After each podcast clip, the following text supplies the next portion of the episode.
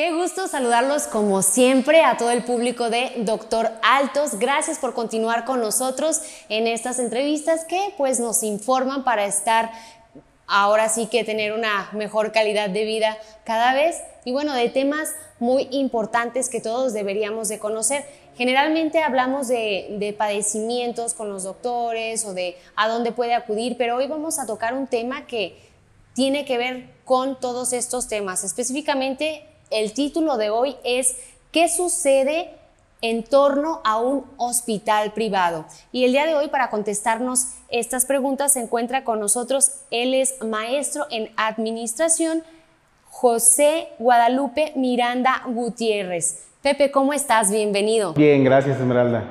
Bien, Pepe, pues vámonos de lleno. O sea, ya sabemos quiénes son los doctores, la, la, la, a lo mejor que atienden, pero pues, ¿cuál es la diferencia de un hospital privado y un hospital público? Y súper rápido, háblame de el hospital privado. Bueno, la diferencia radica en la primera parte económica. Un hospital privado tiene un costo, un hospital público no. La otra diferencia, quizá la más importante, es el manejo de la hotelería. Un hospital privado, además de ser un lugar en donde se colabora o se busca la salud del paciente, también lo que busca es darle un confort al paciente, a sus familiares y pues también al médico que los trata. Ahí es donde radicaría principalmente el servicio de hotelería, la diferencia. Entonces, si quiere sentirse como muy confortable, pues yo cuando me enferme voy a pensar de aquí en adelante si voy a ir a un hospital que voy a ir a un hotel para sentirme así como como que toda relajada. Y generalmente cuando vamos a, un hospital, Pepe, eh, tenemos en la cabeza que decimos, vamos por una emergencia porque ya me estoy muriendo, pero solamente en casos de emergencia, ¿puedo acudir yo a un hospital o no? Sí y no. Si necesitas, si tienes una urgencia, una emergencia, puedes acudir a un hospital privado, te van a dar la atención primaria. Si no necesitas una atención de urgencia y necesitas algún tipo de tratamiento eh, que se pudiera programar con anticipación, también lo puedes hacer. Todos los hospitales privados tienen la opción de atenderte como urgencia o también de manera electiva, es decir, eh, programándote un mes antes, 15 días antes, unos días antes, así se puede realizar o bien de que si no tenemos una urgencia también me pudieran canalizar con algún... Con un especialista, así es. Todos los hospitales privados aquí en la región tienen la capacidad de que si tú como cliente asistes y requieres una atención, todos te van a canalizar con el especialista que tú requieras para que pues tu atención sea la adecuada. Bien, ¿y qué pasa si vamos en estamos en un partido de fútbol y luego de repente alguien se golpeó, la ambulancia no llega. Eh, bueno, decidieron que esto no se hace, pero bueno, llevan el paciente en el carro y entonces dicen, híjole, no traigo dinero y ya voy al hospital. ¿Qué es lo que pasa con un paciente que en el momento, este, obviamente nadie estamos preparados para eso, pero cuáles son los trámites del momento en el que yo llego al, al hospital, ¿no? Híjole, sí son temas complicados y delicados al momento de tratar. Tú como hospital privado también tienes una responsabilidad social en la cual si tú recibes un paciente que requiera pues una urgencia independientemente de la situación económica, pues tienes que darle una primera atención siempre. El hospital, los médicos y el personal de enfermería verá hasta el momento en que tengas al paciente estabilizado, ahí ya tomar la decisión junto con la familia. Continuamos en el hospital privado con recursos propios o te podemos canalizar a una institución pública pues para que te cubra tus necesidades. También de que si tengas la posibilidad, pero en ese momento eh, no puedas pagarlo, pues también todos los hospitales tienen sus políticas de pago o políticas de crédito en el cual acercándose pues a las áreas administrativas correspondientes pueden lograr un buen acuerdo. Bien, y si yo en ese momento, por ejemplo, llegué al, hospital, vamos a suponer que el recurso no, no es la parte que, que, nos afecta, ¿no? Llegamos al hospital y entonces resulta que llegué a ese hospital porque era mi hospital más cercano, pero yo no quiero que me atiendan los médicos que están ahí. ¿Me puede atender quien sea o me tiene que atender primero alguien ahí o cómo sucede esta, esta parte que de repente vemos que a personas que dicen es que mi médico es sutanito de tal? ¿Cómo pasa esto? Los hospitales privados, al ser eh, obviamente una empresa que debe de generar recursos, eh, existen propiamente médicos definidos para que atiendan ciertos padecimientos. Todo hospital privado, al tú llegar, te van a eh, sugerir tal médico especialista para que te atienda tu padecimiento. Si tú en ese momento no estás de acuerdo con que te atienda él, o tienes a lo mejor un médico de la familia, un médico eh, conocido, amigo, todos los hospitales eh, aquí en la región, cuando menos, sí son hospitales de puertas abiertas en el cual cualquier médico puede atender a cualquier paciente en cualquier institución. Entonces ahí existe esa libertad y la tranquilidad de cada paciente en que tienes tú una sugerencia para que te atiendan, pero las puertas están abiertas para algún otro especialista de tu confianza. También hay temas que este, generalmente o, pasa que nos preguntamos que, oye, el doctor no me atendió bien o atendió esto o lo que sea, ¿no? Hablo específicamente de una negligencia médica. Cuando la gente llega a un hospital privado y hay una negligencia médica que Digo, generalmente no los hay, casi nunca pasa, pero cuando pasa, ¿quién responde ante esto? ¿Responde el médico? ¿Responde el hospital? ¿O qué, qué procedimiento se hace ahí? Ante estas eh, situaciones eh, complicadas que en algún momento se pudieran dar, ah, se lleva una corresponsabilidad, una corresponsabilidad entre el médico tratante y obviamente en el hospital. El médico tratante responde por tener eh, pues todas las cartas eh, que lo acreditan como médico y el hospital también debe de asumir su responsabilidad porque tiene un permiso por Secretaría de Salud que para eso lo tiene y para eso debe de responder ante estas situaciones. Y también el hospital cuenta con un representante legal o un responsable sanitario ante la COFEPRIS que puede atender también estas, eh, este tipo de problemática. Pregunta que a todos nos puede funcionar en algún momento, pero sobre todo que tenemos que estar informados de, de todo lo que compete a nuestra salud. Pepe, ¿qué son los servicios integrales en el área médica de un hospital? ¿Qué es esto? ¿Con qué se come? Mira, los servicios integrales de un hospital privado, además de todos los médicos, de todo ese staff de especialistas que tienen, habrá hospitales que cuenten con mayor número de especialidades, a otros con menos, pero la generalidad, además de estos especialistas, puedes contar con servicios de laboratorio de análisis clínicos, eh, servicios de banco de sangre, servicios de gabinete como son resonancia magnética, rayos X, eh, ultrasonidos, mamografías, y ya un poquito más especializados, pues ya la parte, las unidades de terapia intensiva, las unidades de quimioterapia, las unidades de hemodiálisis.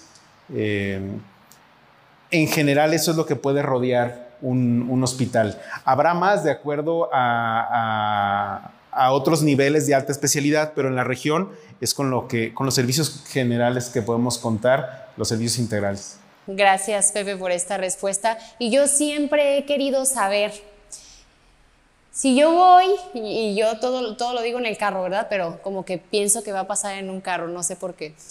Si llevo un paciente de emergencia y está súper mal y ya vamos en el coche, voy directo al hospital y cuando voy directo al hospital pasa algo súper malo y resulta que el paciente pues fallece, ¿no? Fallece en el transcurso de mi casa o del accidente al hospital, ¿no? Entonces, ¿qué es lo que debe de hacer la persona que lo lleva? ¿Debe acudir al hospital o debe de acudir a dónde o qué hace? Yo recomiendo que sí acudan al hospital, si esto fue en el, en el trans, en el trayecto, porque a final de cuentas quien nos va a diagnosticar si efectivamente hubo un fallecimiento, pues es un médico. Entonces nosotros no podemos decir, híjole, falleció. No, yo recomiendo, sí llega al hospital y ahí te atenderá el personal de urgencias que hará las maniobras necesarias para poderte confirmar esa noticia.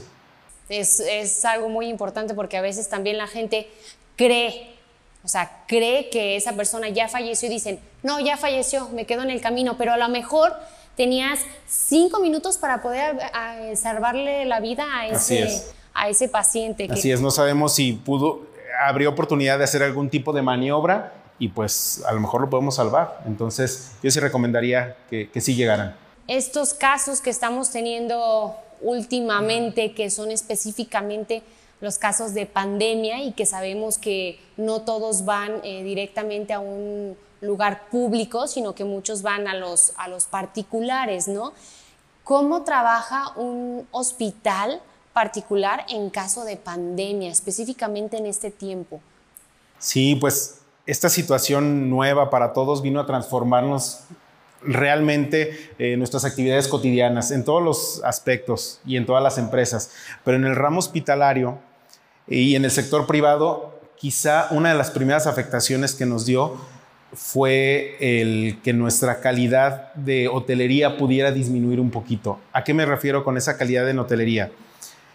La disminución de visitantes al hospital tuvo que hacerse, disminuirse drásticamente, es decir, tenemos autorizado un familiar o un visitante por, por paciente, cuando en otras situaciones pues la visita era continua y, y era muy común que las familias completas visitaran a un paciente en su padecimiento y, flores, exacto, y el peluche y todo exacto. Todo eso pues vino a transformarnos y ahorita no lo estamos permitiendo.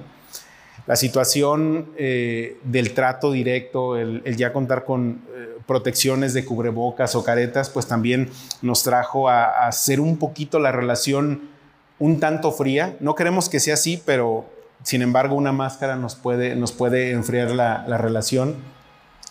Y además de esto, pues ya protocolos de higiene como lavado de manos, este, gel antibacterial, prohibir eh, que los familiares ya anden deambulando por los pasillos. También era algo muy común que el paciente, un ejemplo, después de que fue operado de alguna situación, al día siguiente andar por ahí caminando para que eh, empezara a ver su mejoría, bueno, también eso, eso vino a cambiarnos un poquito.